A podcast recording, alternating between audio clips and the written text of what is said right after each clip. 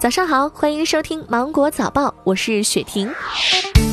天气好，很多朋友在放假的时候呢，都会出门放放风。起风的时候会带上孩子一起来放风筝。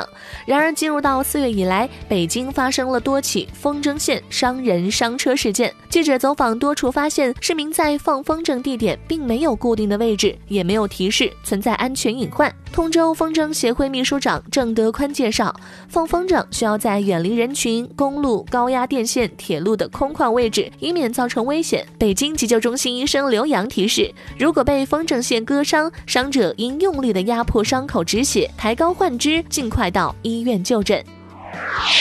最近有网民举报，很多人不敢购买湖北产的食品，担心其携带新冠病毒，并传言湖北生产的食盐带有病毒，对当地的食盐生产企业造成了一定的影响。那么这种说法呢，是缺乏科学依据的。在五十六度持续三十分钟的情况下，新冠病毒即丧失了活性，在一般的烹饪过程当中就可以杀死病毒，只要食物是做熟的，就不用担心被感染。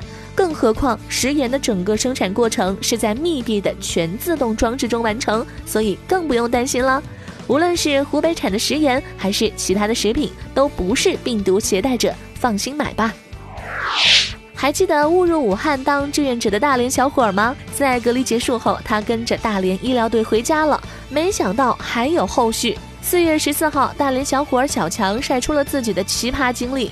回家路上，车子在高速没有电抛锚了，他无奈自嘲：“我又在等救援，我太难了。”三小时后，终于到家门口，他又撞上了柱子，车辆保险杠被挂掉。网友啊笑疼了肚子，忍不住调侃道：“这真是现实版人在囧途呀！让徐峥导演翻拍电影吧，肯定火。”近来有一些研究认为，新冠病毒理论上可能会影响生殖系统。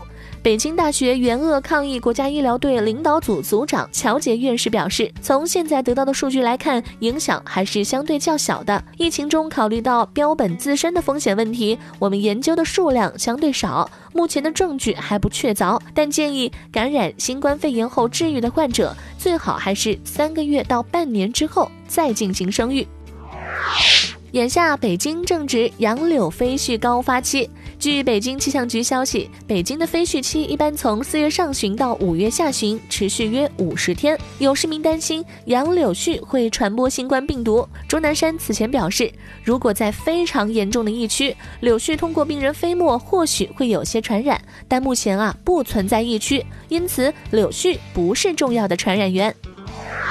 如今，人工智能在各大领域大显身手，尤其是电商服务、票务出行、健康问诊、生活购物等服务体验端，大大提升了工作效率。这背后呢，则离不开人工智能训练师的支持了。目前，人社部与国家市监局、国家统计局联合向社会发布了十六个新职业，其中就包括人工智能训练师。最新的分析认为，预估到二零二二年，人工智能训练师国内外相关从业人数有望达到五百万。日前，QQ 安全中心官方微博发文称，接到用户举报，有人利用 QQ 群组进行儿童送养违法犯罪活动。针对此事，QQ 安全中心已对举报信息进行核实，确认后已对相关账号及 QQ 群组进行了封停处理。福布斯发布全球最年轻的十大亿万富豪榜单，全球最年轻的亿万富翁只有二十二岁，总身价超过一百五十九亿美元，十人中仅有三人是白手起家。二十二岁的化妆品巨头凯莉·詹娜身价达到了十亿美元，是最年轻的白手起家亿万富豪。以上就是今天新闻的全部内容，我是精英九五电台的雪婷，祝你度过美好的一天，拜拜。